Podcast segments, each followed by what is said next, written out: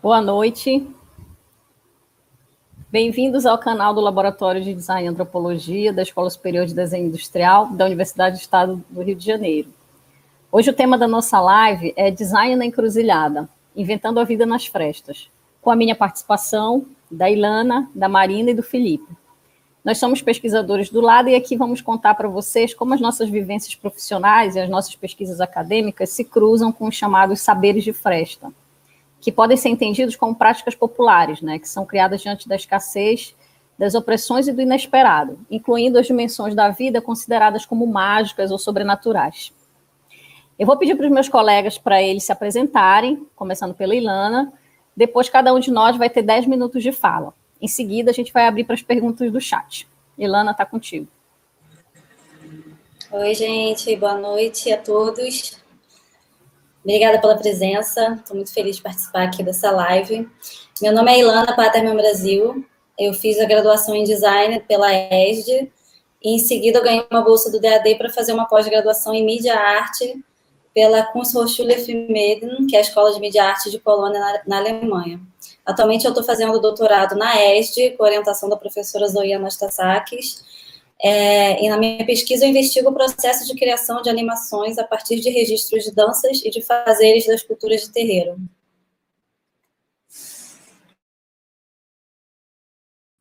Oi, gente, boa noite a todos. Muito obrigada por estarem aqui com a gente nessa discussão que é tão cara a nós quatro. Eu sou Marina Cirito, sou doutoranda no LADA, pesquisadora associada ao laboratório, sou orientanda da Bárbara Saniek, fiz meu mestrado também na ESG, também no LADA, com orientação da Zoe Anastasakis, e na minha pesquisa de mestrado eu buscava entender o encontro entre design e artesanato e projetos de fomento ao artesanato possibilidades pelo SEBRAE. No doutorado, minha pesquisa tem interesse em discutir como que a gente pode pensar a contribuição mútua entre cultura popular e design, entendendo que a gente tem muito que aprender sobre participação com as manifestações culturais. Eu vou investigar essa relação a partir das políticas públicas de cultura e dos encontros já estabelecidos entre design e cultura, e eu também me interesso por buscar caminhos que nos ajudam a iluminar uma teoria e uma prática do design participativo a partir das manifestações culturais. Boa noite. Boa noite. É, sejam bem-vindos. É, meu nome é Felipe Leão Anastasakis, sou designer, graduado e mestre pela ESD, também sou do LADA, é, e concluí minha dissertação em 2018, que chama Maravilha, mas para quem? Com fotografia na região portuária do Rio de Janeiro. É, sobre orientação da Bárbara Chaniette, também, Chaniette. É, Sâmia, você... Bom, uhum. Bom, eu sou a Sâmia Batista, também sou pesquisadora associada ao LADA, sou doutoranda da EGE, e no momento eu estou falando aqui de Belém do Pará, onde eu atuo como professora da Faculdade de Artes Visuais da UFPA. É, eu também sou cofundadora do escritório Mapinguari Design, e a minha pesquisa e trabalhos, é, ambos são focados no desenvolvimento de projetos em design participativo, é, com o objetivo de facilitar a autonomia de grupos em situação de vulnerabilidade social. Né? E eu vou, vou abrir a fala né, da live, e eu quero começar a minha fala com uma pergunta, puxando o tema. É, só para isso. Puxando o tema da live, né? O que nos leva, é, na verdade, a pergunta é: o que nos leva a dizer que nós estamos em uma encruzilhada? Para vocês, o que é estar numa encruzilhada? É, normalmente a gente fala dessa forma, né? Quando a gente tem um desafio pela frente, ou quando a gente está perdido, tendo que tomar algumas decisões difíceis. Mas aqui eu quero fazer um convite para todo mundo, né? Para a gente pensar a encruzilhada como um ponto de encontro, como um lugar onde vários caminhos se cruzam, se misturam, se enriquecem, onde eu me deixo atravessar pelas possibilidades diversas que podem surgir naquele lugar. Se a gente for lembrar das religiões matrizes afro, né, que acabam sendo a grande referência dessa live, de certa forma, a encruzilhada é um ponto de força, ela é um lugar de energia ativa que ela pode provocar mudanças dependendo da intenção que a gente coloca naquele momento e naquele lugar. Então, para essa live, meu convite também tem a ver com uma mudança de perspectiva. Né? É, e a minha comparação aqui é, por exemplo, quando a gente está na frente de uma encruzilhada, né, metaforicamente, diante de uma encruzilhada, tendo que decidir alguma coisa difícil. Então, quando eu estou me colocando como um ser ativo diante dessa encruzilhada, ela pode se tornar um desafio, né, tendo que tomar decisões. Então, ela pode ser, ser de fato uma encruzilhada no sentido negativo do termo.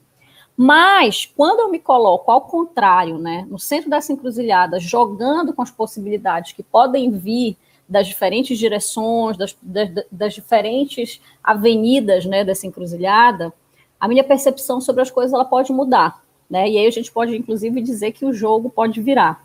Né? Então, um ponto importante que dá base né, para essa discussão também, que eu preciso puxar aqui na live, é que é, eu e os meus colegas, a gente vai usar alguns termos, algumas referências de autores que têm chamado atenção para algumas ontologias e epistemologias que por muito tempo foram consideradas subalternas pelas ciências hegemônicas. É o caso, por exemplo, do Luiz Antônio Simas e do Luiz Rufino, né, que eles e outros autores que a gente vai citar mais na frente, eles identificam, desculpa, eles identificam a modernidade como um carrego colonial, né? O que seria essa essa comparação que eles fazem, essa metáfora que eles fazem, né? A gente pode puxar para a questão da revolução científica, né? Que ela estabelece o homem europeu como referência universal, em detrimento a todas as outras formas de existência, sejam elas humanas ou não humanas. Nesse pacto narcísico, o homem europeu é o último ser na escala de evolução, justificando assim a suje sujeição de todos os outros povos e das suas culturas. Ou seja, amarrando o feitiço da colonização para levar a cabo a expansão econômica da Europa, assentada nas estruturas do Estado-nação, do capitalismo, do cristianismo, do patriarcado e do racismo. E é esse homem europeu que a gente considera aqui que esse homem europeu que nos relegou né, à modernidade, é, que está em crise hoje, né? Ele, todos os seus valores e práticas hegemônicas estão em frente a uma encruzilhada, tá? Então, nesse momento, a gente pode lembrar que o design, né, a nossa atividade, a nossa prática projetual, ela também é fruto e também é constituinte dessa modernidade. E que, assim como é, o próprio design, os seus estatutos, eles também vêm apresentando sinais de crise. Né?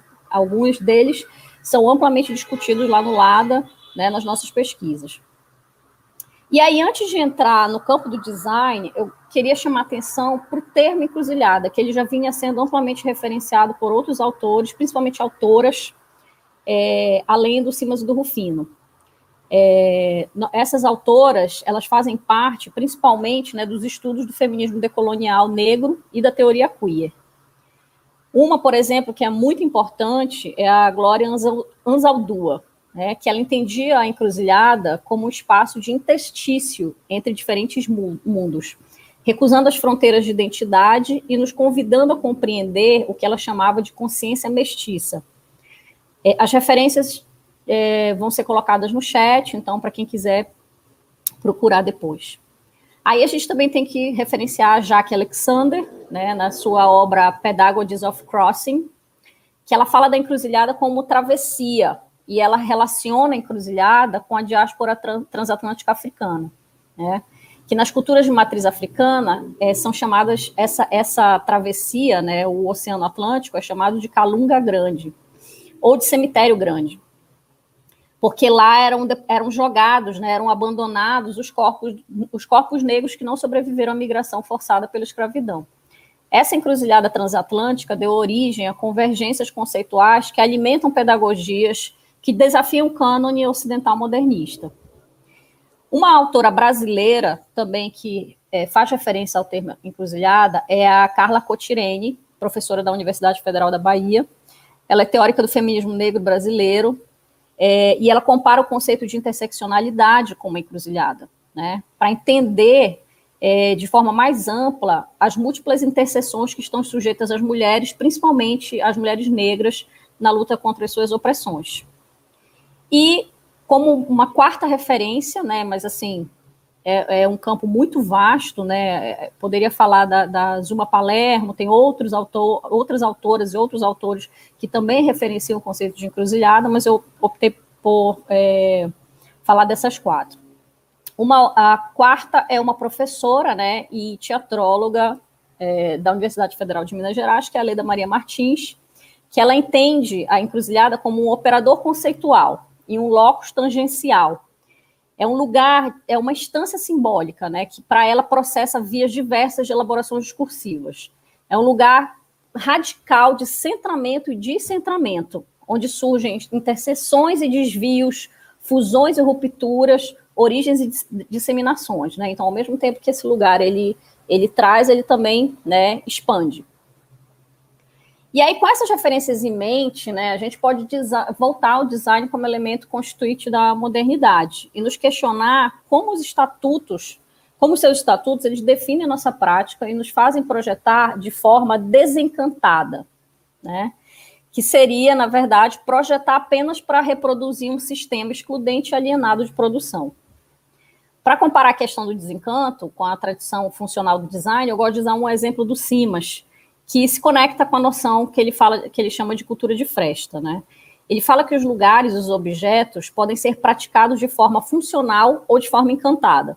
E um exemplo que ele dá é do viaduto Madureira, no Rio de Janeiro, que de dia serve a lógica capitalista da cidade, né, permitindo o deslocamento das pessoas para o trabalho, principalmente, e de noite esse mesmo lugar se torna encantado, quando essas mesmas pessoas entregam os seus corpos às batidas do baile charme e esse lugar se encanta, né? Então mudou, esse lugar mudou de função, ele assume uma função encantada, né, libertária.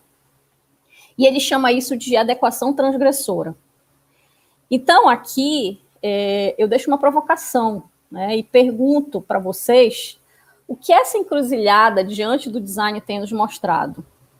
Quais são, essas quais são as possibilidades que ela tem nos apontado diante dessa necessidade urgente de transformação da nossa prática e da, diante da impossibilidade de sustentar o modo de produção cada vez mais destrutivo e gerador de crises, como essa que a gente está vivendo agora da pandemia?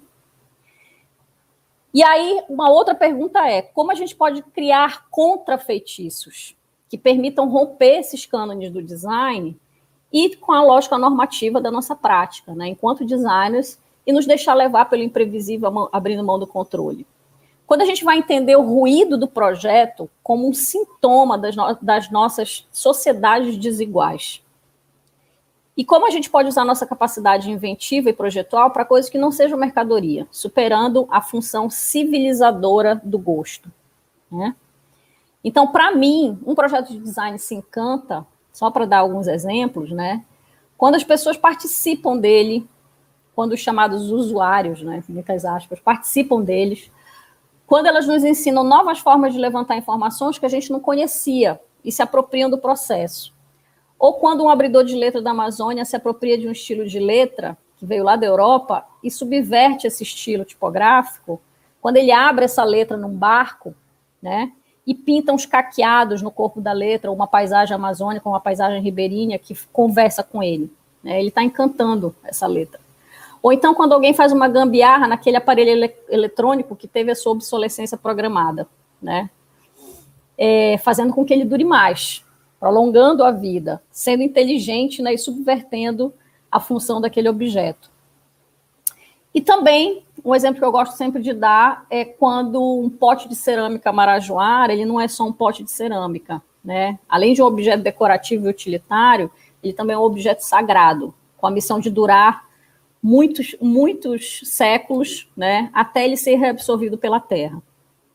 Então, para encerrar minha fala, é, eu quero colocar que talvez agora né, seja a hora da gente tentar superar o racionalismo das luzes e propor o encantamento do mundo. E ver a encruzilhada como um lugar de potência criativa, e não como um lugar é, com estigma negativo. Tá certo? E aí, gente, o que, é que vocês acham? Ilana, o que, que a encruzilhada tem a ver com design? A Sami agora me colocou numa boa encruzilhada aqui, né? Mas muito, muito linda a sua fala, Samia, parabéns. E continuando a discussão, é, vamos tentar responder um pouco essa pergunta, né? O que, que a encruzilhada tem a ver com design?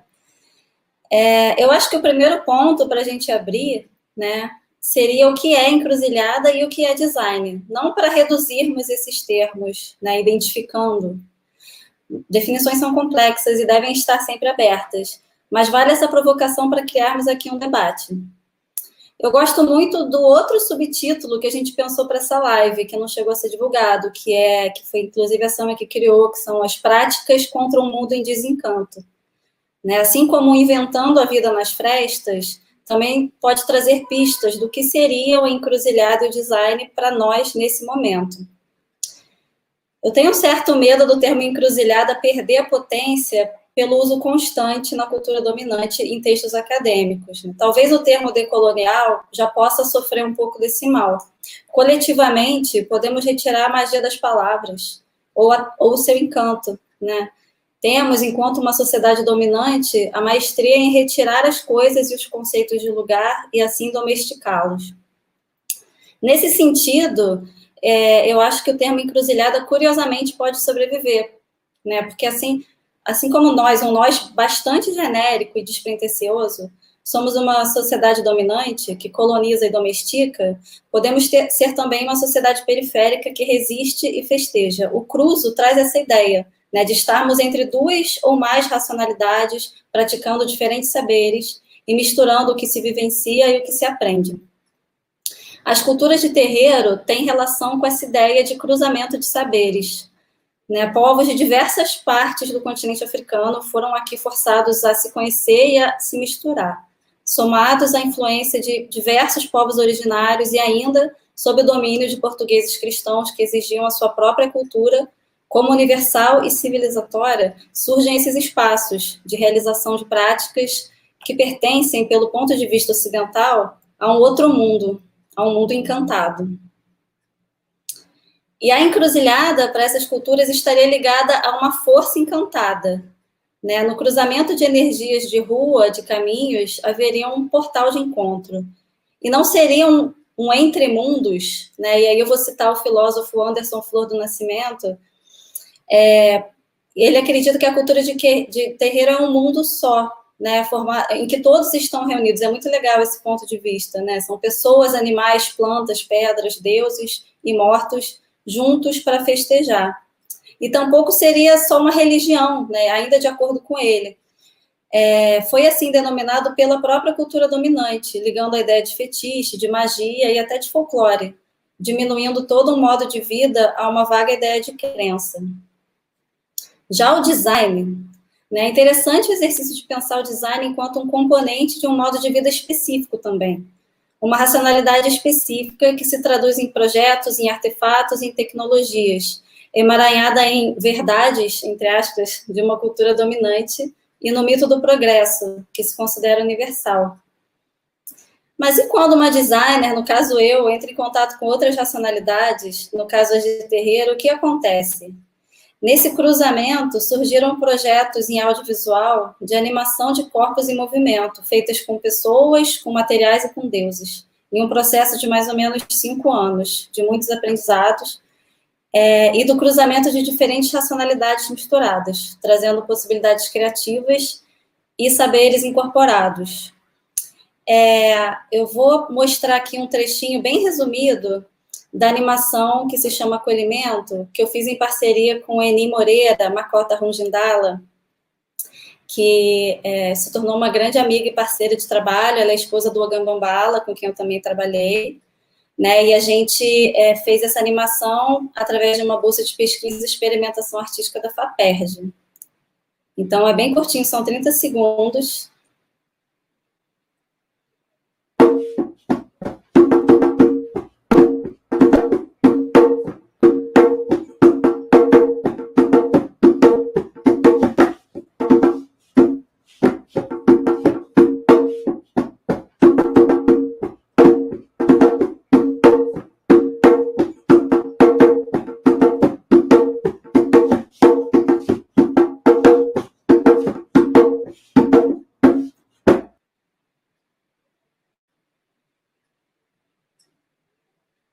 Pronto. É, enfim, é, deixei o, o, a referência do meu site, o vídeo está completo lá para quem quiser assistir. É, então, falar de outras racionalidades é, de fato, se abrir para coisas que fogem da lógica a qual estamos acostumadas. Tem um ditado muito falado nos terreiros para sugerir essa outra lógica. Exu matou um pássaro ontem com a pedra que jogou hoje. Em relação à encruzilhada, eu já ouvi também o seguinte: não são dois ou mais caminhos que, ao se cruzarem, criam a encruzilhada e a sua força. O que acontece é o contrário. Essa potência já se encontra em um espaço específico do chão e os caminhos aparecem e se cruzam, por serem atraídos a esse ponto potente. É um vértice de força, de axé. É um círculo, assim como a roda do xirê, né, a roda das festas de terreiro. Essa inversão de causa e consequência pode trazer uma mudança radical na perspectiva de qualquer campo de conhecimento. Se pensarmos isso em relação à prática de design, já me vem algo super simples em mente. Quantas vezes não criamos algo para depois explicitar os argumentos das escolhas projetuais, principalmente em projetos de comunicação? Né, na minha própria formação na EJA, eu já ouvi isso de professores, professores inclusive dos mais tradicionais é, né, se ficar bom, depois encontramos as desculpas, entre aspas, né? O que é ótimo, na verdade, porque abre a prática para a intuição e para outras racionalidades que já se encontram sempre operantes. Uma outra conexão que eu quero fazer, né, entre a encruzilhada e o design, é a do design com os termos que foram cunhados pelo historiador Luiz Antônio Simas em uma brincadeira com as personalidades dos orixás. Aliás, quando o design deixou de ser uma brincadeira, né? O aspecto lúdico, criativo, curioso faz parte da nossa prática. O Simas traz dois adjetivos que traduzem bem essa ideia de desencanto do mundo. Né? O exusíaco seria algo divertido, improvisado, né? com referência a Exu, né? encantado. Lembrando que Exu matou o pássaro ontem com a pedra que jogou hoje, é a quebra dos padrões das normas a brincadeira da criação, a subversão, o divertimento. No outro espectro, de forma complementar, mas não oposta, está o chamado oxalufânico. Para quem não tem familiaridade, oxalufã é uma qualidade de Oxalá. É um velhinho calmo, bem organizado, as coisas todas se encaixam, são planejadas. Me faz lembrar muito a grid que a gente usa em projetos, é, em projetos gráficos, né? Simas argumenta que se há muito de exusíaco, falta uma dose de oxalufônico e vice-versa. Ele acredita que o mundo ocidental, com seu pensamento dominante normativo, estaria muito inclinado para o oxalufônico e que falta esse remeleixo, essa subversão de Exu para dar uma bagunçada. Eu faço aqui um parênteses importante. É, sim, é uma forma binária dualista de pensamento, né? essa criação dessas duas categorias complementares. É, mas como, né, citando aqui o antropólogo Arthur Escobar no Designs for the Pluriverse, é, não há nada de essencialmente errado com o dualismo, né? De acordo com ele, eu achei muito interessante isso, né? Ele cita o budismo como uma forma dualista, mas não hierarquizada. Então, o problema estaria nessa hierarquização, né? É, como podemos ver na própria prática do design.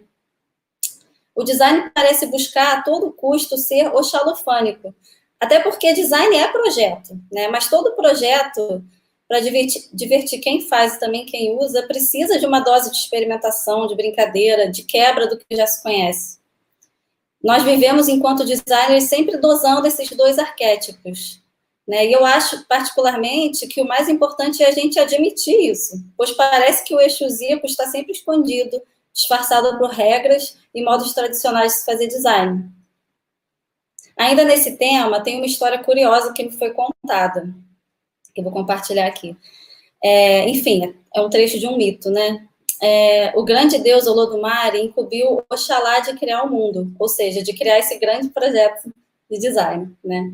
Porém, no caminho, Exu enganou e embebedou Oxalá com vinho de palma, vindo então ele próprio, Exu, criar o mundo. E ele só trouxe o que ele queria, causando a maior confusão. Então, de acordo com, essa cosmogonia, é de uma brincadeira transgressora que o próprio mundo foi criado. Saiu do planejamento e gerou algo completamente imprevisto.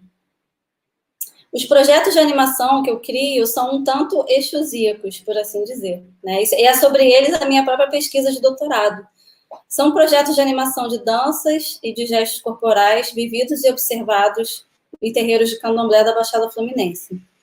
E após anos habitando essas festas como participante, eu deixei a criação brincante e experimental se manifestar, mas seguindo as normas e as premissas projetuais bem chalufânicas. Eu costumo dizer que é como se fosse a Ilana artista e a designer criando juntas, se é que a gente pode definir ou separar esses dois ofícios, né? Uma premissa projetual foi a razão pela qual eu escolhi fazer os desenhos à mão. Né? Nas frestas dos candomblés, cada coisa no mundo pertence a um orixá. E ao fazer vídeos e filmes documentais nos terreiros, como eu inicialmente fiz, eu percebi que eu estava co-criando somente com um Deus, né? Que é o Deus da tecnologia, das máquinas, das câmeras, dos computadores, dos microfones e até mesmo das estradas, trens, carros e ônibus, já que eu tinha que me deslocar grandes distâncias. E assim eu resolvi chamar outros deuses para trabalhar comigo. Então, as águas vieram pelo uso da aquarela, as árvores pelos milhares de papéis, que combinadas com fogo também é, né, trouxeram carvão. E com cada elemento eu tinha um diálogo. Alguns eram mais exigentes e outros eram mais rebeldes.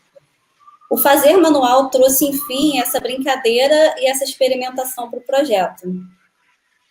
E para fechar minha fala, eu queria citar novamente um antropólogo que, assim como a água e o carvão, é, dialoga bastante com a minha pesquisa, né, o Arthur Escobar. Na palestra de encerramento do PDC, que é o, né, o Participatório Design Conference, que eu e várias pessoas do lado participaram esse ano, é, ele comentou no final sobre o tema que mais encantava ele naquele momento, que eram as tecnologias. E ele disse assim: sim, nós somos corpo-máquina, mas nós também somos corpo-água, corpo-terra, corpo-vento, etc. Não podemos nos esquecer disso. Então, por caminhos diferentes, tanto eu quanto ele cruzamos com a mesma ideia, nesse ponto de encontro do encanto que já existia, né, que estava lá esperando a gente. Bom, então agora eu quero, na verdade, ouvir um pouquinho do Felipe, saber como é que ele se encontra aí nessa encruzilhada? Boa tarde. É, primeiro eu queria dizer que o tema dessa live diz muito sobre a minha trajetória, a minha forma de fazer e ver as coisas, porque eu sempre fui muito amigo do improviso, né, do não programado. Eu trabalho como autônomo desde sempre, é, com orçamentos de baixa renda e minha marca de camiseta se chama Subverte, tentando sair da, da lógica dominante. E eu encontro no Lada é, o contraponto a coisas que sempre me incomodaram muito no design, que é a receita de bolo e a necessidade de sempre cumprir uma demanda do mercado mirabolante, lacrador. Esse modo é, cartesiano, oxalufânico, que ela trouxe, é, de olhar e produzir design tem muito a ver com a história que geriu a ESD. É, durante minha pesquisa, li um pouco sobre coisas, mas que eu quis sublinhar na dissertação e acho importante fazer aqui também. João Leite diz que o design se firmou no Brasil de costas para a realidade brasileira, seguindo as diretrizes de um ensino puramente é, projetivo, guiado pelo, proje pelo modelo alemão de Hume.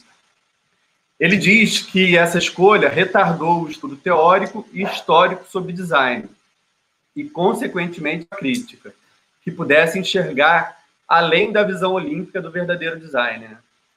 moderno e racionalista.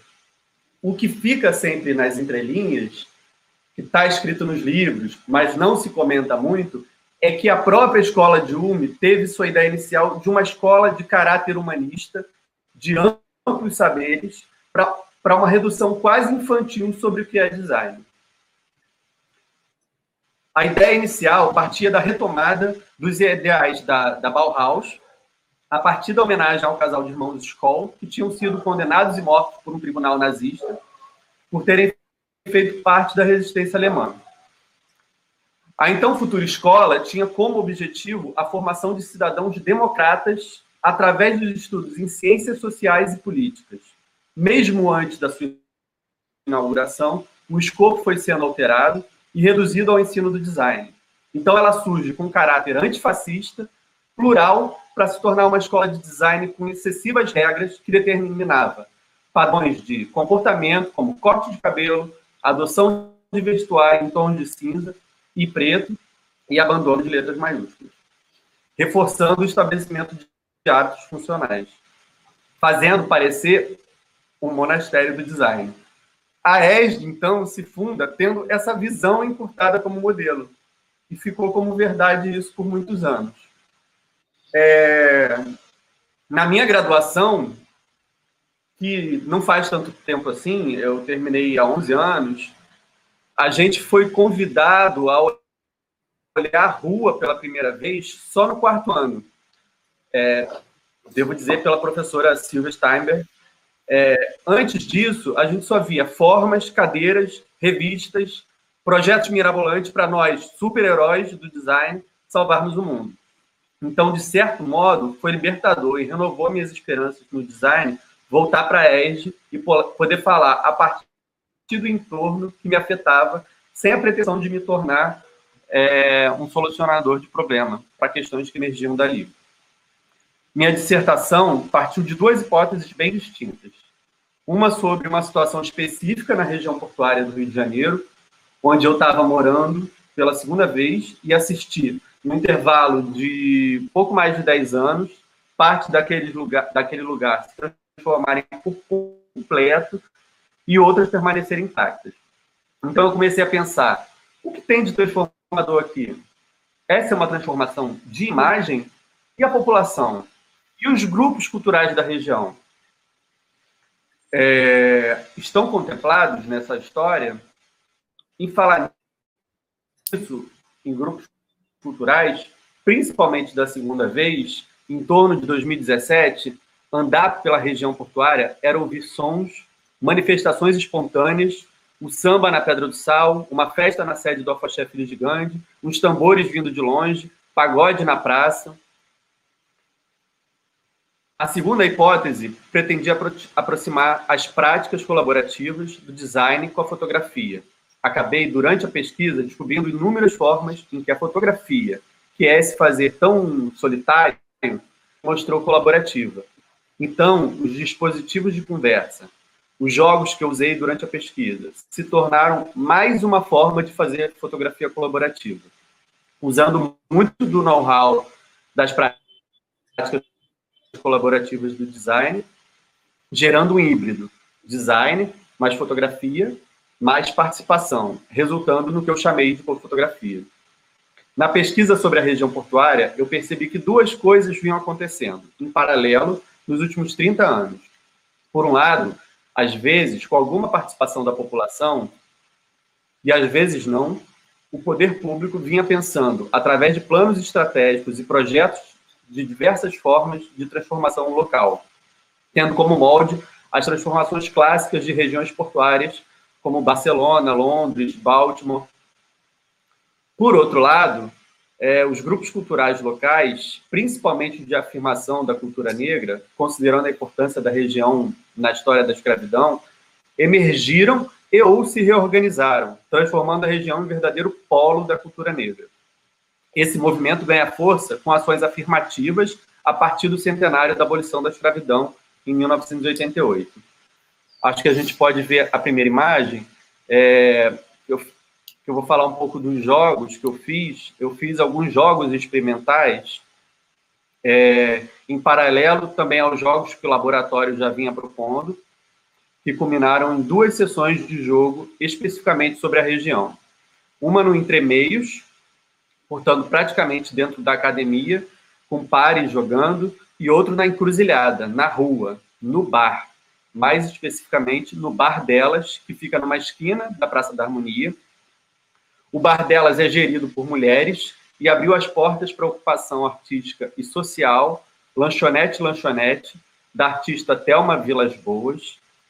Então a Telma e a Cris, dona do bar, me chamaram para fazer o jogo lá, dentro das atividades da ocupação. Foi um ponto muito rico, com presença de moradores, marujos, trabalhadores da região, crianças, curiosos, acadêmicos.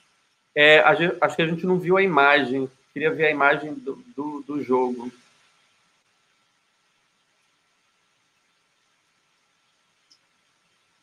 Que é a primeira. Essa a gente jogando no bar. e a gente já pode ir para a segunda, que é, eu queria mostrar para vocês as imagens de mosaico que se formaram né, desses jogos, como elas são curiosamente distintas do jogo no entremeios e o jogo no bar. No primeiro, é, que é essa é, que vocês estão vendo que é no entremeios, montado, a, a, a imagem mosaico montada era caótica. Ima tem imagens sobrepostas, não respeita uma grid, não tem, é, né, não é, não é ortogonal, tem imagem torta, tem de tudo. É, como se os jogadores estivessem brincando de disputar discursos, né? Ali na, na, hora de botar as imagens. Mas nas falas havia muito consenso. E já no bar, acho que a gente já pode ver a outra do bar, aconteceu curiosamente o contrário. O mosaico ficou bem cartesiano, as imagens respeitavam o espaço uma das outras, sem sobreposições, mas nas falas houve muito dissenso, muitas opiniões diferentes e mais discussão acalorada, né? Esse jogo com imagem serviu para levantar questões, imaginar futuros, mas nunca para apontar soluções heróicas. O Simas fala que desconfia de, de quem acha que o Rio de Janeiro precisa de conserto, que na real ele precisa de um conserto com C. Eu também desconfio. É a eterna lógica heróica de salvar o mundo. Ou outra, que vem no mesmo balaio, a catastrófica de que game is over o concerto com C do Simas, que com certeza tem muito tambor, é o Stay With The Trouble da Haraway, que é um concerto plural, com som surround, pelas frestas da região portuária, em que se ouve a força encantada das ruas. Marina, conta pra gente o que você tem pesquisado. Conto sim. Gente, é o seguinte, a Ilana trouxe o vídeo, que é o objeto de pesquisa dela. O Fio trouxe as fotos e eu trouxe os objetos. Só é muito difícil essa câmera virada, né? Então, eu trouxe os objetos para participarem comigo de uma história que eu vou contar, que na verdade é uma memória. É... Uma memória da minha infância então, quando eu era pequena, depois do Natal, eu ficava com minha avó e meus primos e meu irmão. E eu arrisco dizer que era um tempo de encantamento. Eu me lembro que era muito comum andar na rua e encontrar uma folia de reis. Esses objetos são de uma folia de reis de 1977, que tem aqui na minha casa. Então, a gente andava na rua e encontrava uma folia, e eu não sabia se era minha avó que me levava para ver a folia ou se eram os foliões que encontravam a gente para trazer bênção e sorte, mesmo como um destino, né, de ser abençoado. Agora que eu estou um pouco mais velha e partilhando dos mesmos encantos que ela tinha, enquanto viva, eu acredito que ela que me levava mesmo, mas a segunda também é, é legal de se pensar. Então, quando eu encontrava a Folia de Reis, era puro deslumbramento. A Folia trazia um outro mundo, um mundo mais vibrante, mais espontâneo, mais miraculoso, mais misterioso. Uma mágica de muitos significados, que era impossível desvendar. E eu acho que na minha idade eu nem queria. Talvez hoje, enquanto eu também nem queira desvendá-los. Eram sons das sanfonas, da percussão, um palhaço, que é esse aqui, meio bicho, meio homem. Vale dizer que esse objeto é realmente um quati. Vocês podem ver aqui as pernas dele, ó. É, então era um, um, palhaço meio bicho, meio homem, de fato. É, e tinham soldados fardados em flores e um capitão que dominava isso tudo, né? Essa, essa grande, esse grande folguedo. E ali não era possível distinguir o que, que era homem e o que, que era coisa. Tudo vibrava pelas cores e pelos sons, e pelas danças, e pelas interpretações daquelas pessoas que para mim era a invenção de um universo fantástico e quase real.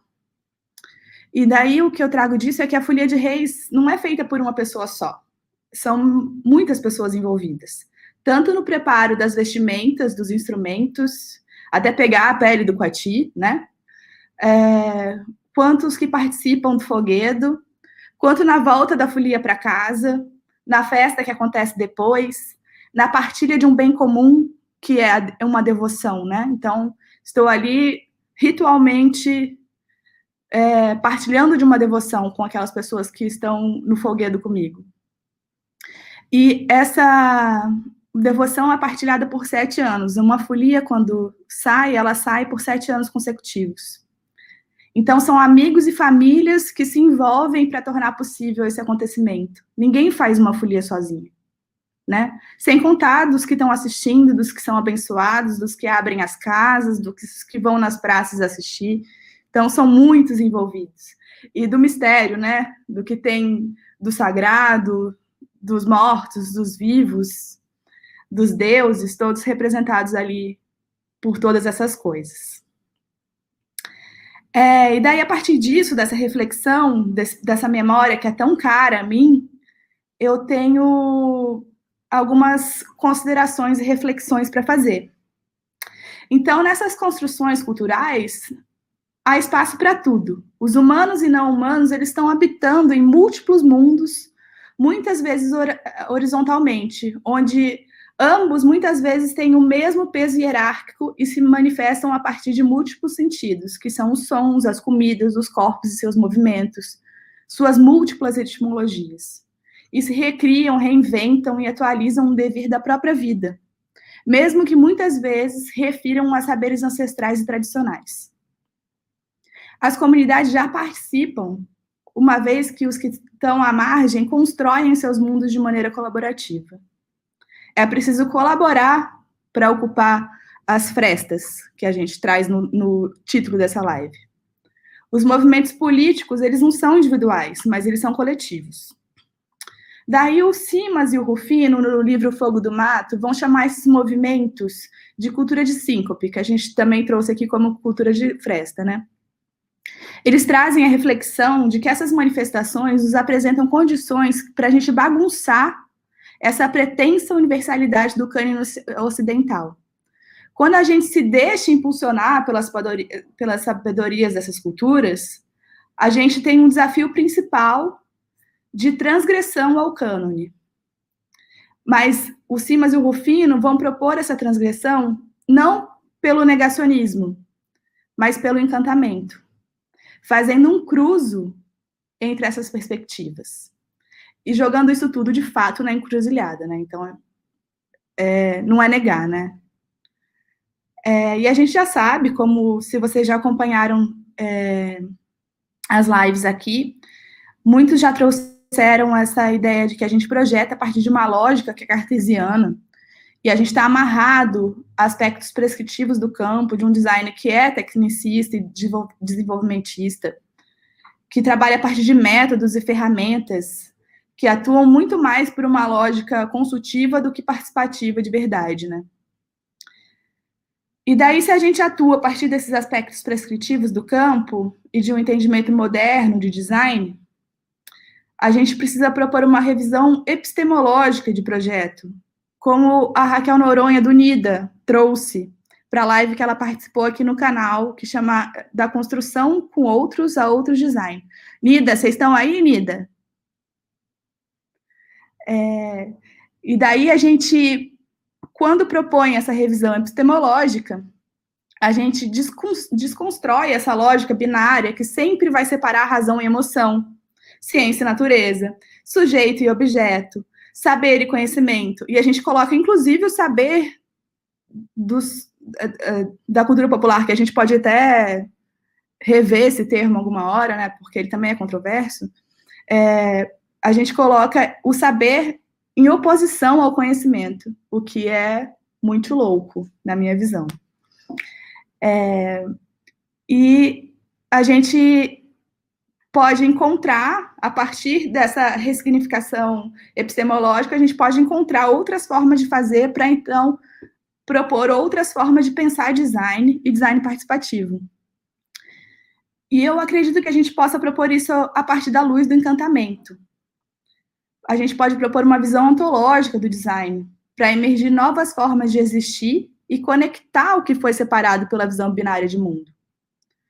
Parece necessário também desconstruir a visão antropocêntrica para começar a integrar humano e não humano e todos os pluriversos que a gente coabita. Como nos apresentam o Ailton Krenak, tem aqui os livros. No Ideias para Adiar o Fim do Mundo, o Escobar, no Autonomia e Desenho, e outros autores que não são caros, que a gente lê bastante no laboratório, que outras lives vão trazer, mas tem muita gente tentando propor esses novos caminhos, né? E daí, eu me pergunto e pergunto a vocês, por que é importante a gente tensionar a política nessa discussão? O que me vem é que a gente habita cada vez mais um mundo em desencantamento, em que os espaços se destinam cada vez mais ao capital e cada vez menos às pessoas, os cidadãos. As políticas públicas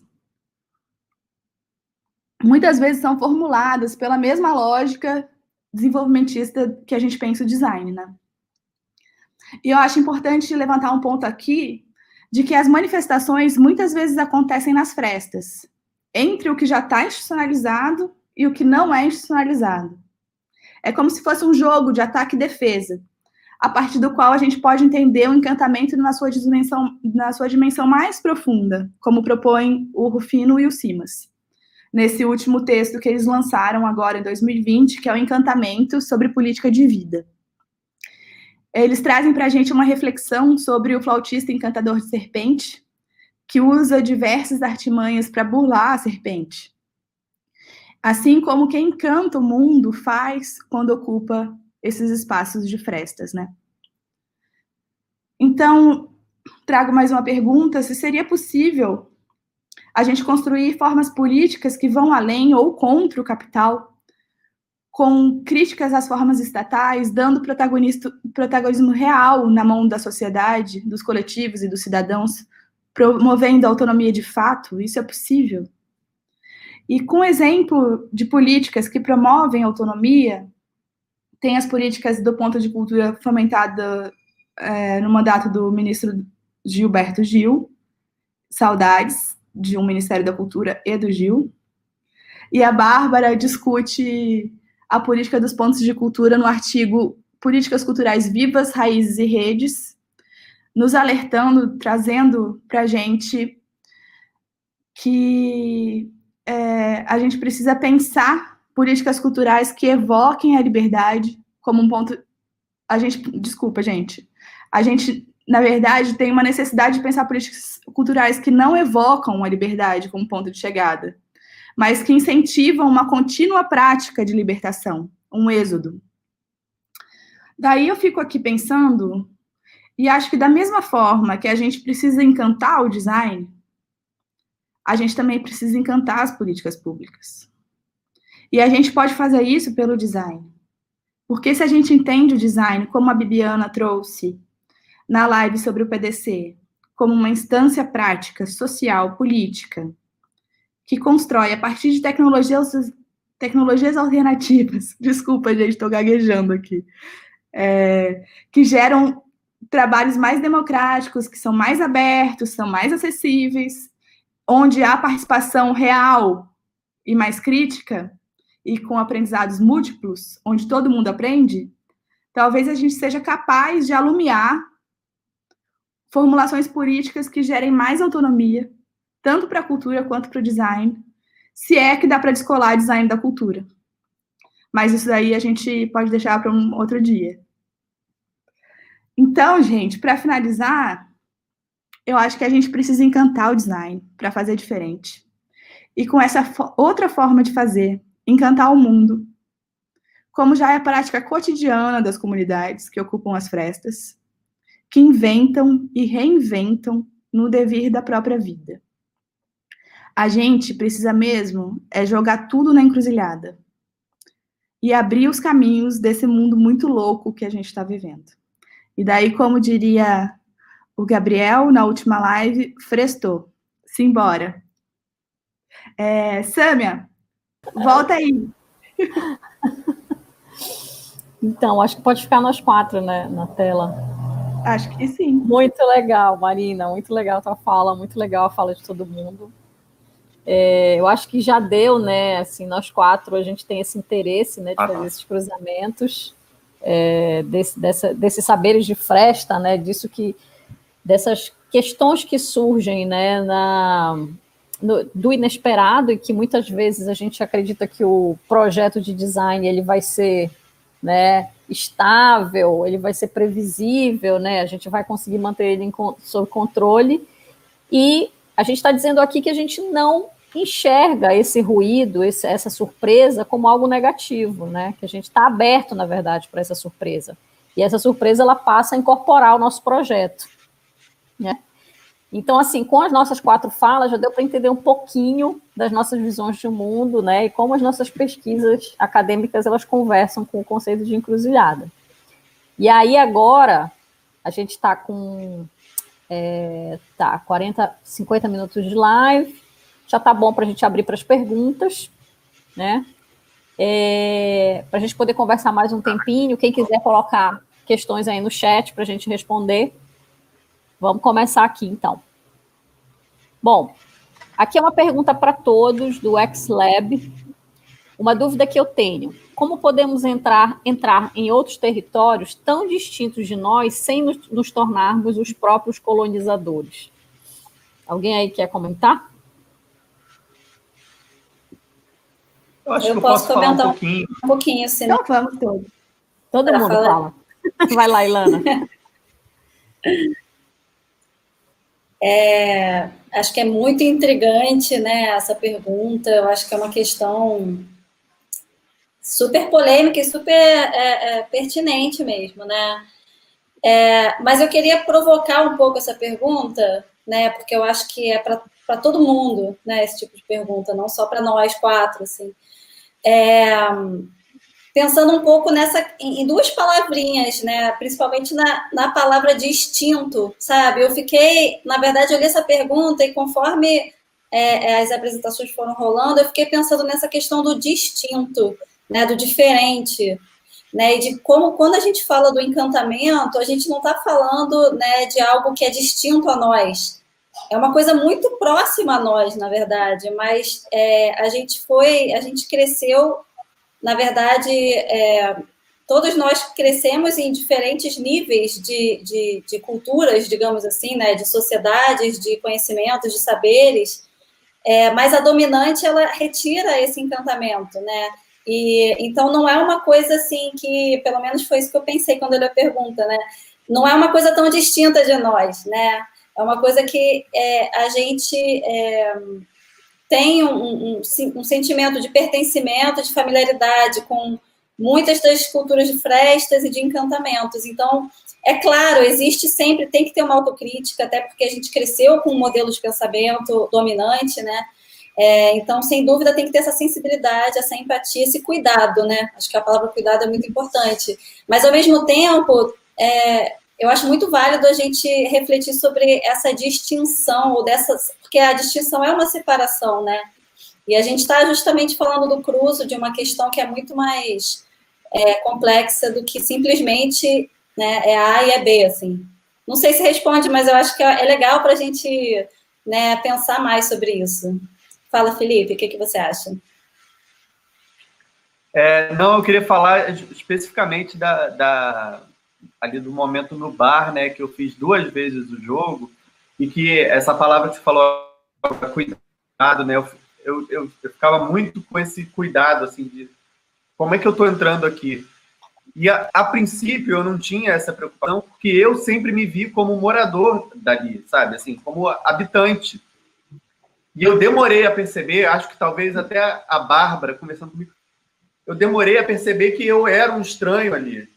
Que até como morador era estranho e eu e estavam me vendo como um pesquisador propondo uma coisa. E eu não queria, eu queria estar ali como transparente como um morador, né? E é muito difícil acertar essa, né? E aí eu, eu, eu, eu lembro de assim, falar menos do que eu queria, ouvir, é, mas é muito difícil essa, essa, estabelecer essa relação, assim, essa, essa diferença. Eu sou morador, eu sou pesquisador, acho que é isso. É, eu acho que faz sentido o que vocês dois trouxeram, e eu fico pensando que tem dois, duas coisas aí, né? Que a primeira, como a Ilana trouxe e o Felipe trouxe também, de escutar mais, de ter muito cuidado quando a gente se coloca nesses espaços.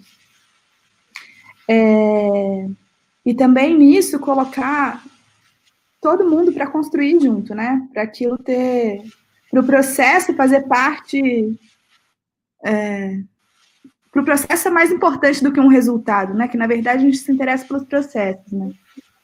E essa construção conjunta faz com que não haja uma hierarquia entre designer e não designer. Inclusive essa categoria de designer e não designer é muito estranha, né?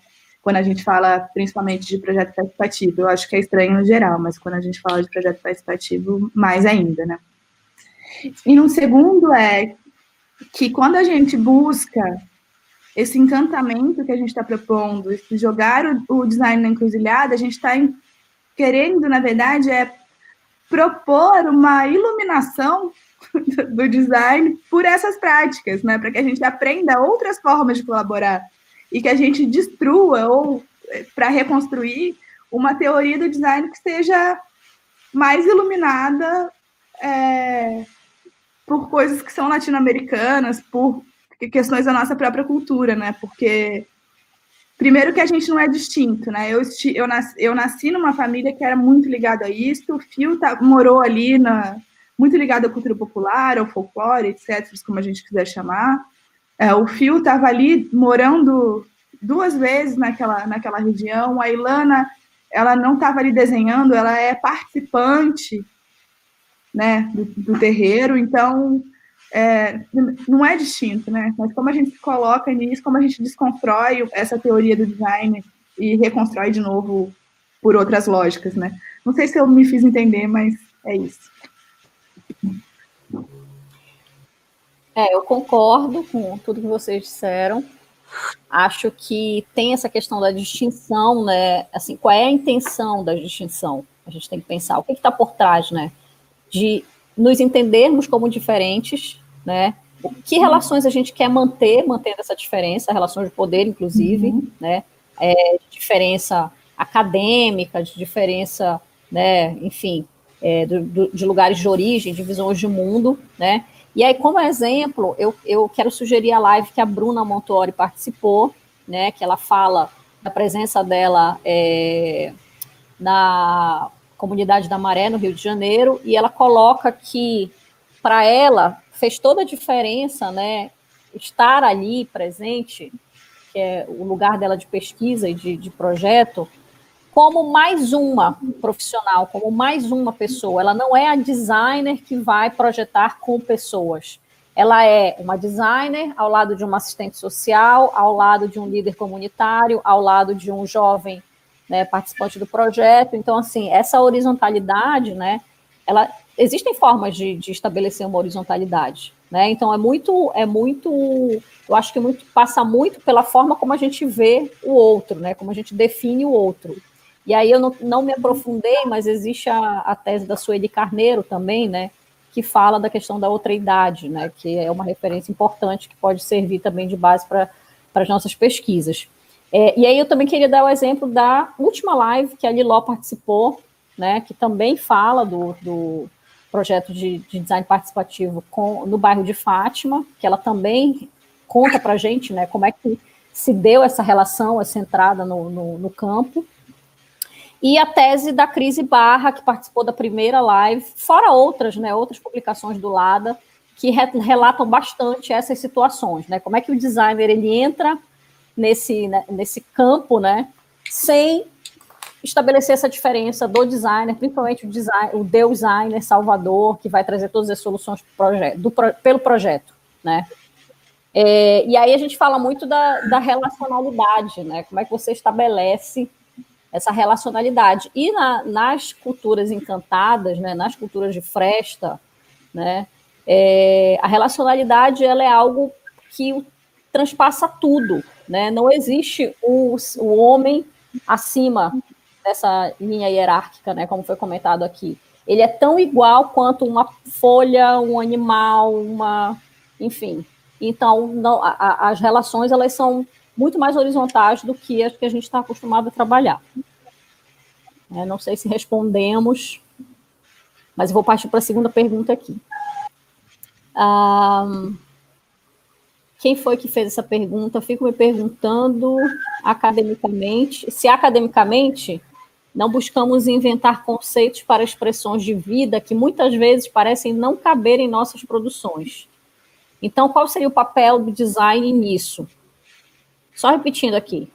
Fico me perguntando se academicamente não buscamos inventar conceitos para as expressões de vida, que muitas vezes parecem não caber em nossas produções. Então, qual seria o papel do design nisso? Né? Acredito, acredito que ele está falando desses cruzamentos. Ah, foi a Suzana. Obrigada, Suzana, pela pergunta. E aí, gente? Alguém quer responder? Vai lá, Ilana. É, também, eu li essa pergunta e fiquei, meu Deus do céu, as perguntas estão boas hoje. é, tudo cabeludo. Mas eu achei muito interessante, né? Porque assim, né, a gente inventa conceitos academicamente para expressões que não cabem. É, é uma pergunta um pouco difícil de entender, assim, mas pelo que eu compreendi, é, tem a ver com uma certa limitação né, dos termos, né? Quando os conceitos eles não é, correspondem às vivências, não correspondem às práticas. Se eu estiver equivocada, é, você me conserta, né, Suzana? E aí, nisso, eu acho que o design tem um papel muito interessante, pelo menos é, no meu ponto de vista, que é a possibilidade de comunicação que não é pelas palavras, né? É, a gente pode trabalhar, a gente trabalha com outras formas de comunicação, né? Então, nesse sentido, é, é muito interessante a gente ter essa, essa possibilidade de criação, né? Uma, uma, possibilidade, uma potência criativa que não necessariamente é, assim, é só acadêmica, é só da palavra, é só do texto. A gente tem um esforço de escrita, né? Que também é uma produção, que também é uma criação, é um exercício. Só que a gente também tem outras formas de se comunicar, porque eu acho que o problema principal dessa questão é a tradução, né? Como traduzir é, vivências e saberes e é, sentimentos, inclusive, em textos, né, de uma forma acadêmica, de uma forma tão organizada e tão, né, é, é, é, que pouco que pouco representa uma coisa que é muito maior. Então, é, como designer e como uma, particularmente uma designer que trabalha muito com imagem, eu acredito que seja uma uma potência que a gente tem, né? Que, que vocês acham? Vai, Samita. Eu quero fazer um comentário aqui. Sabia, Zacarias. É... Então, é, eu acho que a inventividade ela tem que fazer parte da nossa vida. Né? A capacidade da, criativa da gente, inclusive, renomear as coisas, ela é necessária. Né? E aí eu vou fazer uma, uma comparação né, com uma história que é contada é, nas histórias da Umbanda, né? Eu sou um bandista, que fala sobre o mito do Zé Pilintra, que nasceu no Nordeste, e no Nordeste ele foi um dos precursores da Jurema, né? Que é uma. Dizem que é a religião brasileira original, né? Afro-indígena.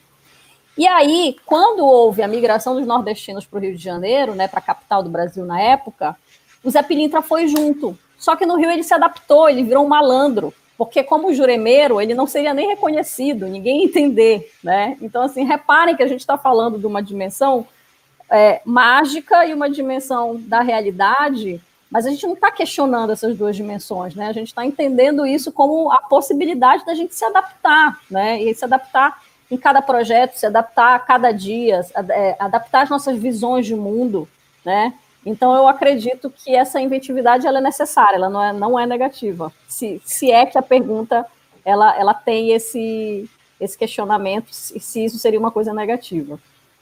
É, só um comentáriozinho rápido, só para. Desculpa, Marina, é, só em relação a isso, para não perder o fio da meada, é que, junto com a Clara Meliante, que também é do Lada, né, a gente fez uma oficina que era justamente de criação de palavras né? Um exercício de, é, de uma brincadeira da gente pegar palavras, cortar bem no estilo Paulo Freire, sílaba por sílaba, desconstruir e reconstruir palavras que pudessem corresponder as mudanças que a gente está querendo propor. Então, também, né, enquanto designer, é um bom exercício, uma boa brincadeira a gente, a gente inventar novas palavras. Vai, Marina. É, o seu Zé, ele estava descalço e ele pôs o sapato bicolor, né, quando chegou no Rio. E o chapéu Panamá, terno de linho. Chapéu Panamá, um terno de linho. E a, e, e a malandragem, ela fala disso. A malandragem, né, que é vista como a malandragem carioca, que também é estigmatizada, na verdade a malandragem ela é sabedoria. Né, é a possibilidade do gingado, de você se adaptar às circunstâncias, né, de jogar o jogo. Né? Então, são essas inspirações que a gente quer trazer aqui nessa nossa conversa. Inclusive, o Simas traz o conceito de pilintração, né? Que é do seu Zé, que é esse jogo, né, do malandro. Mas também tem uma, uma visão contrária, né? Que como as coisas da vida, esses conceitos do cotidiano, né, da nossa própria vida comum aqui de seres humanos, que não são os, os designers, é, e dessas pessoas que ocupam as frestas, elas podem iluminar o que a gente vai discutir de conceito, né? Porque, na verdade, a gente está preso num cânone lindos lá, perfeitos em UME, né? Dentro da ES, né? Como que a vida encantada de fora ilumina o que a gente está discutindo dentro, né? Como... É, acho que é um pouco isso também. Tá, vamos para a pergunta do Pedro, então. Como podemos pensar e praticar uma educação em design a partir das encruzilhadas, encantamentos e frestas? Cadê essa pergunta? ah. Pergunta 3, tá ali. Tá. Então, quem quer responder? Difícil. Nossa. Bom, eu acho, eu acho que. Mas falar um pouco né, de, uma, de uma gramática né, dos tambores. Eu acho que a Sam ou a Ilana podem falar melhor do que eu sobre isso, mas, mas ah, ele fala bem disso, assim, de que é, quando se ouve um tambor, é, não está se ouvindo, né? Vai lá, vai lá, Ilana. Não, na verdade foi mal, adoro tambor, só que eu queria falar outra coisa. A gente pode retomar o tambor. Tá mas assim, eu só pensei numa coisa que é um pouco mais, que é um pouco mais simples no sentido da, da estrutura que já existe no, no design, né? Que seria essa a questão da experimentação, né, da brincadeira, sabe? Isso é muito fundamental, isso é muito pouco é, é, trabalhado, assim, né? E como até eu trago a questão dos materiais diferentes, né? Eu acho que a gente tem muita experimentação, pelo menos eu tive, né, na minha formação na ESG no início, e aí depois a coisa fica séria, você já não brinca mais com madeira, né, com papel, né? Então, até a própria digitalização criou isso, né? essa ausência da brincadeira, ou pelo menos uma brincadeira um pouco mais sem graça, né? Então eu farei, eu falarei isso, mas fala aí do tambor pra gente um pouquinho. a escola também é né, muito isso, né? não só a ESD, mas a escola também. É, é, eu sempre tive muito essa sensação, né? De artes, música, uhum. de repente corta tudo e agora vai estudar. É, isso, agora tambor, é sério, né? É, agora é sério do tambor, vou, vou, vou, tentar falar um pouco assim, porque eu li pouquinho do, do Simas falando disso, de que há uma gramática muito complexa do, do toque do tambor, é, que quem ouve uma batucada não sabe que ali tem, né, tá, tá tocando exatamente para um orixá, daquele, daquela forma de tocar, daquela forma de... E, e é uma gramática que não se sabe, que é muito rica, da rua, e que não está na escola, e a escola ignora aquilo. Sim. Então. É, ele traz uma passagem também. É... Ah, desculpa, Sandra, pode ir. Não, fecha esse pensamento.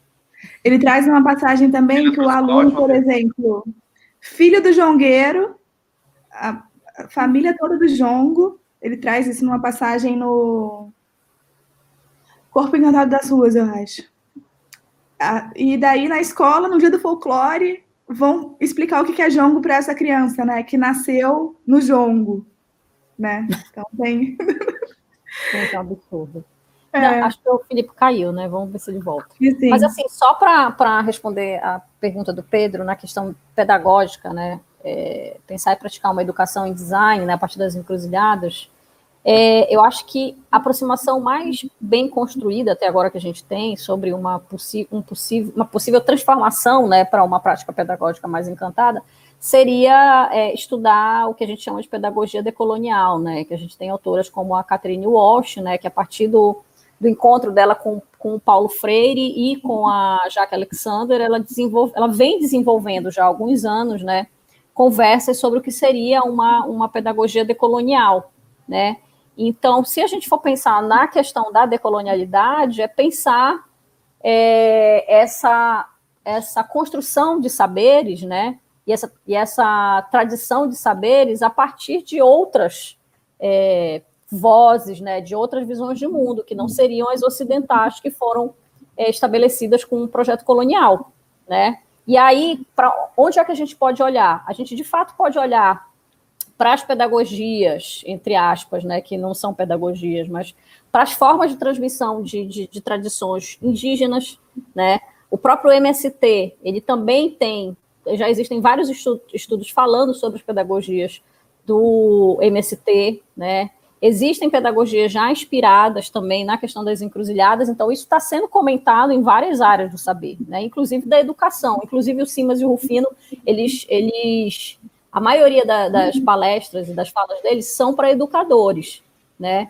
Então, é, o que está acontecendo é um convite para se pensar tudo aquilo que é normativo de uma outra forma, né? Na forma da espontaneidade, na forma da materialidade, né? Porque antes da existência da escola, como é que se transmitiam os saberes? Não era na, não era na escola, né? Então, assim, é, o aprendizado ele se dá em qualquer ambiente, de, de várias formas. Então, é, pensar numa pedagogia a partir das encruzilhadas, acho que o primeiro ponto é quebrar mesmo, procurar começar a quebrar essa herança colonial, né, da pedagogia, da educação. É isso mesmo. É, só fazendo um, um parênteses a isso, sim, é, eu acho que é legal também trazer o, o, o um dos temas que eu mais é, foco né, na, nas minhas pesquisas agora, que é a questão do corpo, né? E como o próprio Simas e Rufino falam de uma sociedade decapitada. Isso a gente vê muito na educação, né? Que a gente tem, a gente senta, né? Até a criança, ela fica sentada e ela só é só cabeça e olho, né? E mão para escrever. Então, cadê o aprendizado do corpo, né? Cadê o aprendizado que vem da dança, que vem do canto, né? É, de tantas formas, do tambor, né? Que é do ouvido, que é da, do, do, próprio corpo também, enquanto é, vibração de percussão. Então, é, a gente também trazer essa educação, é, sair um pouco dessa, dessa educação que é só cabeça, né? Que a gente, infelizmente, caiu muito nessa armadilha até hoje. É, e, e, a gente está falando de um, um duplo desafio, né?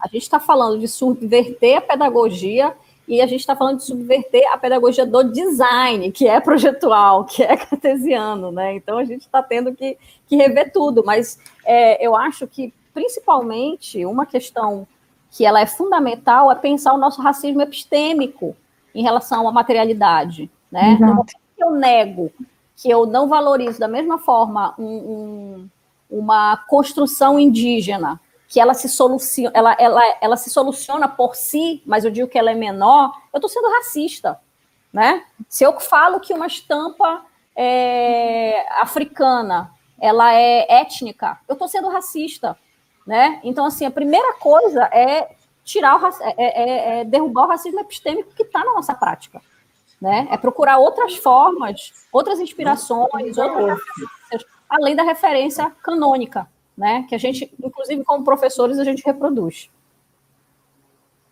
Exato. Podemos passar para a próxima pergunta? Acho que é a da Carla, né? Carla Albuquerque. O design perpassa a vida. O que há de design em cada ser? Será que o designer encantador com canudo, diploma, é um agenciador para que a criatividade estagnada em cada ser se vitalize? Uau!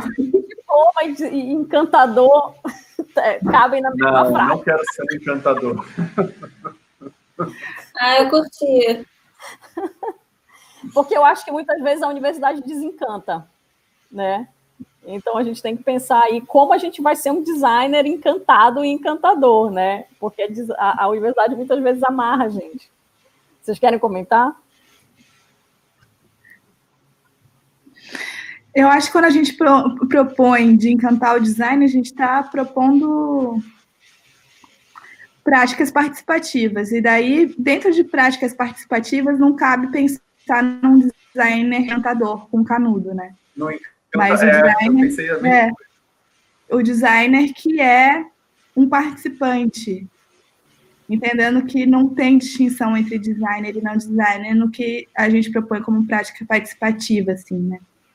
Que a gente está assim, ali. Não, desculpa, continua. Num jogo, né, entre as pessoas. É, que óbvio que cada um vai ocupar um lugar, um, um, lugar de poder, porque é impossível, né, não, não ter. Mas qual é esse jogo que a gente quer, que a gente propõe, se propõe a fazer, que não deixa o, o designer no lugar do, do encantador, né, de serpentes. Quando eu pensei em encantador, eu pensei logo no, no encantador de serpentes, que faz com que a cobra se direcione, sabe? Não sei, mas pode ser um outro, uma outra visão de encantamento que a Ilana vai fazer.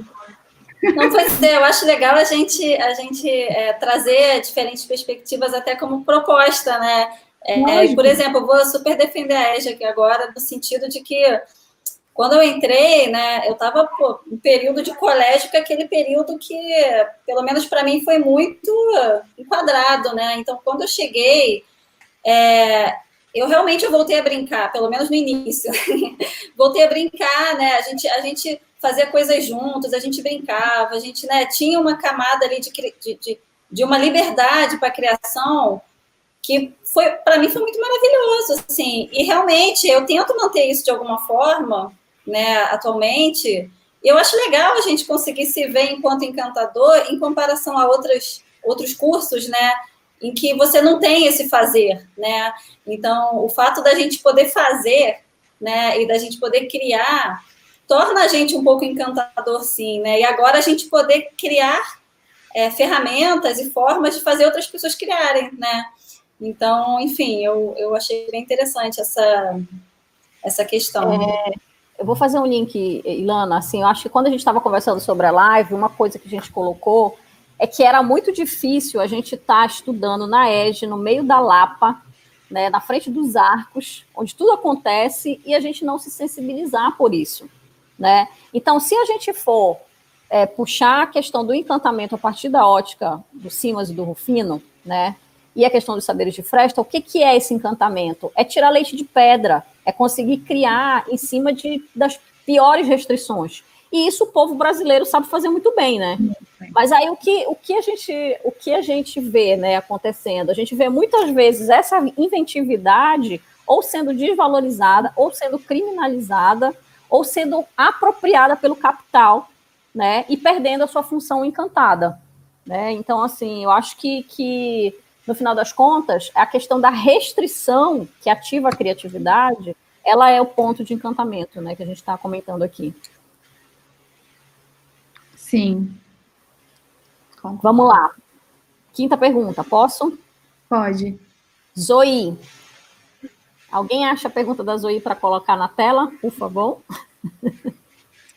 Galera do backstage, não agradeci no início, Desculpa. Tem que agradecer. agradecer no final. Agradeço já, para não esquecer. É, já que a gente já está quase finalizando. Júlia Saer, enquanto eu acho uma pergunta. É. Pedro Dias e Maíra Portela.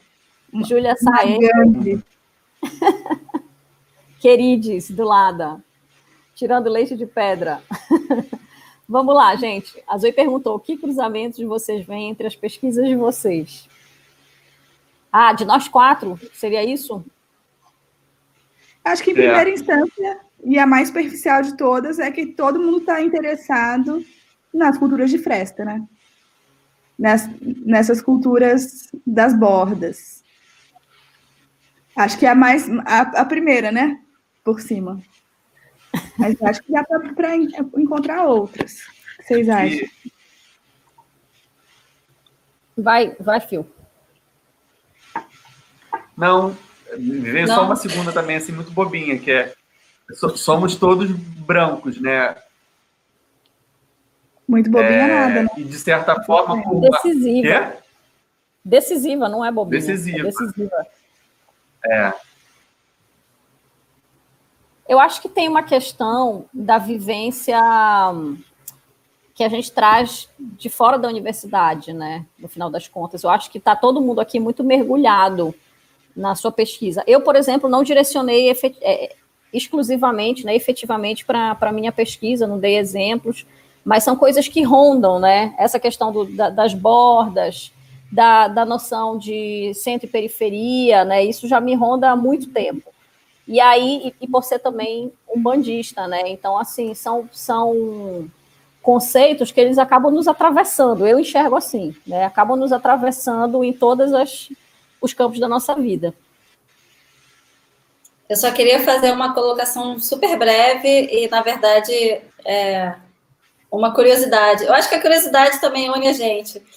Mas eu queria falar o seguinte: eu fui Colher de Reis com a professora Silvia Steinberg. Para mim, isso foi tão lindo. Assim, ver essas duas coisas na live e ter tido essa experiência com ela lá na, lá na, na no Santa, é, Santa Marta. E foi uma experiência muito linda. Legal. E aí, enfim, eu descobri esse cruzamento aí inusitado, né? Entre as nossas falas a partir dessa vivência que eu passei justamente com a, a pessoa que foi minha orientadora na ES, enfim. Então, é isso. Achei um caminho aí nessa, nessa história toda. É, eu acho que tem também um, um, um, uma, um apelo né, à coletividade. Eu acho que nós quatro aqui, de certa forma, a gente está pensando o projeto numa, numa esfera coletiva, né, pensando em, em uma autoria coletiva, é, a gente está pensando além do projeto, enfim, acho que tem muitas conexões, mas a gente não, não pensou nisso antes da live, né? Para é. deixar definida uma só, só, um comentáriozinho aqui, eu queria mandar um beijo aqui para a Yalorixá Alba, que está assistindo a gente. É, acredito que a Eni deve ter falado contigo, ela é demais, é super querida. Obrigada pela presença. Estamos honrados. Obrigada, Alba. Bom, mais alguma pergunta? Já estamos com uma hora e vinte e dois de live. Ainda Acho dá tempo de mais uma? É. Temos mais, né? Tem a da Cecília. Ah, é importante a gente responder essa. Pode colocar? Cadê? Estou procurando aqui. É, alguém perguntou se a gente tem, se a gente está falando de autores negros, né? É, ela mesma. Bom, é, praticamente todos os, todas as autoras que eu citei são negras, né?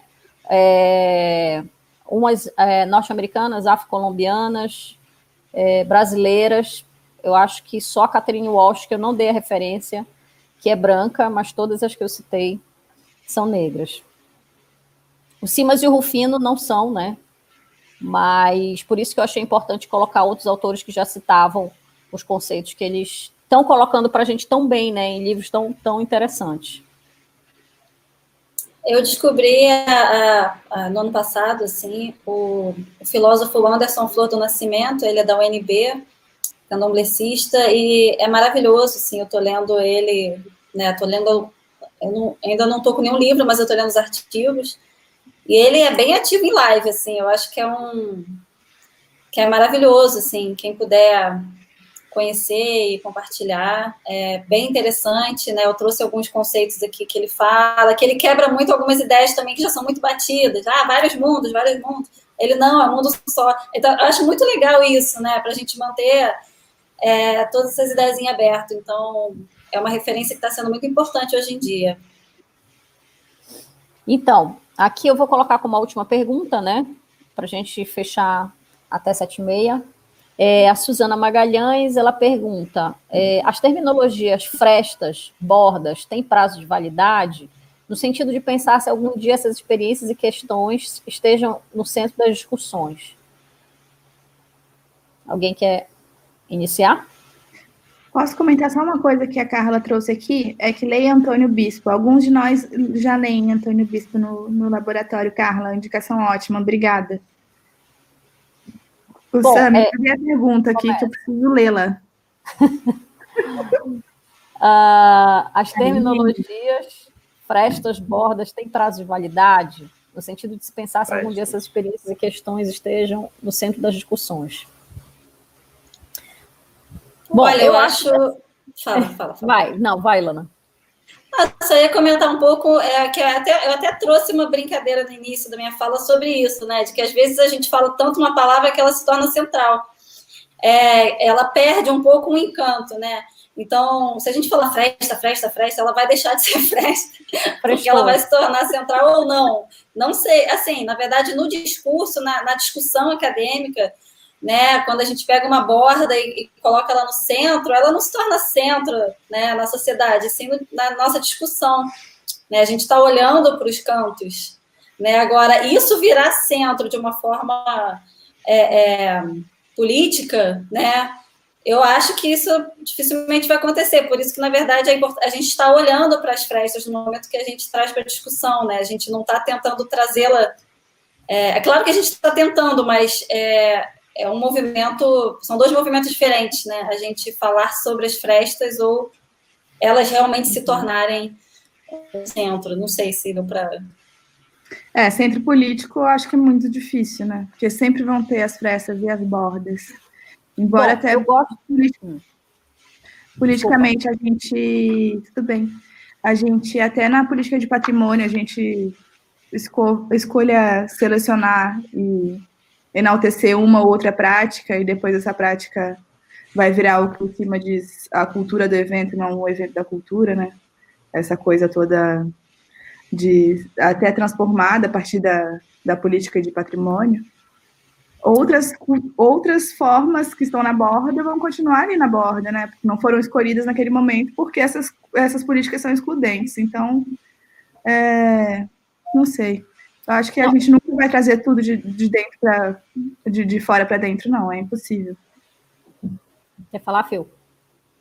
Eu acho que às vezes a gente consegue trazer por curtos períodos. É, pode até parecer que é pessimista a minha fala, mas não, eu acho que é, é, assim, a gente de vez em quando consegue passar na frente e, e a gente vai estar sempre buscando essas coisas, porque bem isso que a Marina falou, assim, sempre vai ter alguma coisa que ficou de fora, que foi esquecida, que, que não está contemplada.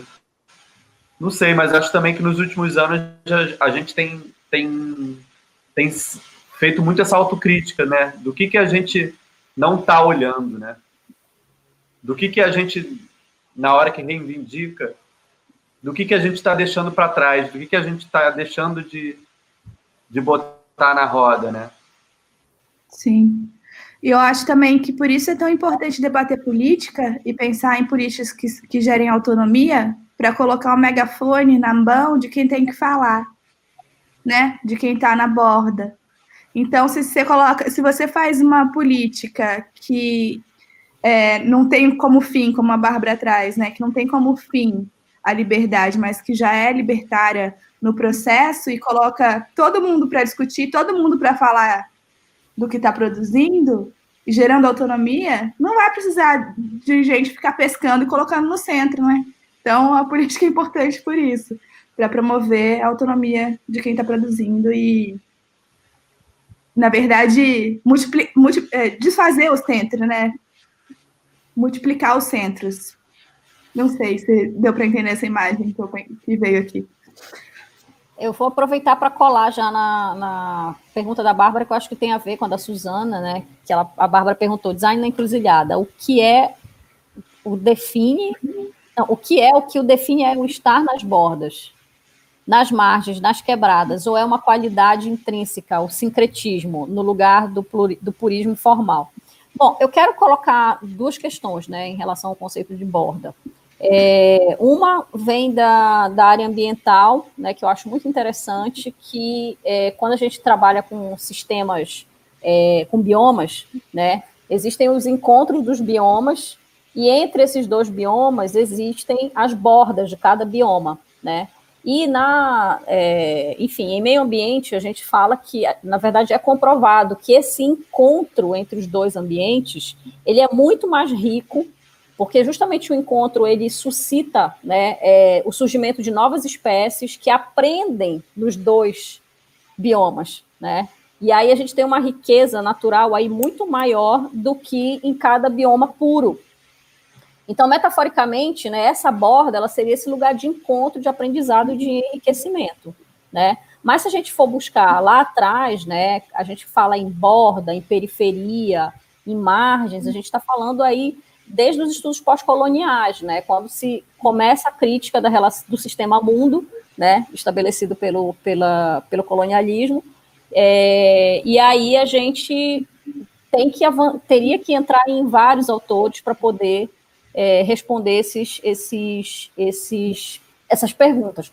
Só que qual é a questão, né? Eu acho que borda e fresta, é, eles estão sim se tornando conceitos um pouco mais conhecidos, né, mais não populares, mas a gente tem, tem visto, né, serem mais falados. Acho que inclusive os autores que vêm trazendo, eles estão facilitando isso, né, porque o Simas ou o Fino, né, eles têm, são campeões de venda, então a gente está vendo aí muita, muita gente discutindo o Simas, principalmente. Então, eu acho que eu não, não vejo a possibilidade, sinceramente, dele, dele se tornarem conceitos desgastados. Eu acho que novos conceitos vão surgir a partir de uma nova posicionalidade que vai se estabelecendo historicamente, né? E se a gente conseguir aí trazendo o autor, o, o Escobar, que já foi trazido pela Ilana e, e, pela Marina, né? Se a gente for trabalhar a partir de outras ontologias, aí sim a gente vai ter a questão das frestas e das bordas relativizadas, né? Então, o que, que a gente está afim de construir, né? A gente está afim também de entender a periferia, né, a quebrada, a borda, como lugares que a gente né, tem que trazer para a luz né? Ou a gente ainda acha que esses lugares eles têm que estar abaixo do verniz do nosso projeto, né? Eu acho que parte muito do nosso da nossa ação pessoal diante de cada projeto. É, eu só queria falar uma coisa em relação a isso, que eu acho que assim, eu vou sair, eu vou, eu vou para um lugar bem assim, papum, sabe? Que é, é, assim, a gente está no Brasil, né? Nós somos brasileiros, e assim, a nossa borda é, o, é, é a questão racial, é o racismo epistêmico. E ela sempre vai ser enquanto as coisas não mudarem radicalmente, né? Então, eu acho que isso é um ponto muito sério, né? Eu acho que é o, é o principal problema que a gente tem, né? E, um, enfim, é, eu acho que é importante trazer isso, assim, né? Porque realmente é, não é tanto do abstrato, né? Não é uma questão abstrata, é uma questão que a gente sai na rua e a gente vê. A gente liga a TV, a gente vê, é completamente visível, né? Enfim, eu acho que é importante a gente trazer isso, né? E, e, e trabalhar, é, sensibilizar e trabalhar para isso, né? Para modificar isso. Bom, então acho que a gente já pode ir encerrando, né? Já temos uma hora e meia de live. É, em primeiro lugar, eu quero novamente agradecer a nosso, nossa equipe linda do backstage, né? Pedro Bis, a Paula Camargo, a Imaíra Portela e a Júlia Saamp. É, e quero convidar vocês é, para, primeiro, em primeiro lugar, curtir a live, assinar o nosso canal e aguardar na semana que vem, aguardar e divulgar a próxima live, que ela vai fechar o nosso primeiro ciclo de lives, tá? A gente vai lançar outros conteúdos, estamos reformulando. Logo, logo vem o nosso principal evento, né? Que a gente vai convidar todo mundo, que é o Entre Meios. Então, a gente vai dar uma paradinha nesse, nesse conteúdo de lives para começar com outros conteúdos. E aí, a nossa, na nossa próxima live, né, ela vai estar com a galera na mesa. Bom, o tema, né? Pesquisando em movimento simbioses entre engajamento, prática e investigação na ED aberta. Participando da conversa, a gente vai ter a coordenadora do LADA, Zoe Anastasakis, e os seus ex-orientandos de pós-graduação, Juliana Paulucci, o Pedro Timóteo e a Roberta Guizan, que vão contar sobre suas experiências como estudantes de mestrado que tiveram suas pesquisas ocupadas a partir do seu engajamento no movimento ESG Aberta, que aconteceu entre 2016 e 2017. Dada a intensidade do envolvimento dos três nas experimentações levadas a cabo na ERJ, em um período de grave crise na UERJ, eles terminaram por fazer das suas dissertações o espaço para pensar com o que viviam no movimento. Na conversa, a Zoe, ela também vai nos contar sobre o seu próprio movimento de transformar a experiência de direção da escola, naquele momento, em mote para sua pesquisa de pós-doutorado, que resultou no livro Refazendo Tudo, Confabulações em Meio aos Cupins na Universidade, publicado em fevereiro de 2020. Então, agradecemos a todos que ficaram até agora, que vieram assistir a gente, divulguem a live, super obrigada e até a próxima quinta. Valeu, Obrigada, gente. Valeu, gente. beijo enorme. Prestou. Obrigada Obrigado, a equipe toda. Prestou. Prestou. Prestou. Obrigada. Tchau, tchau, gente. Tchau. Tchau.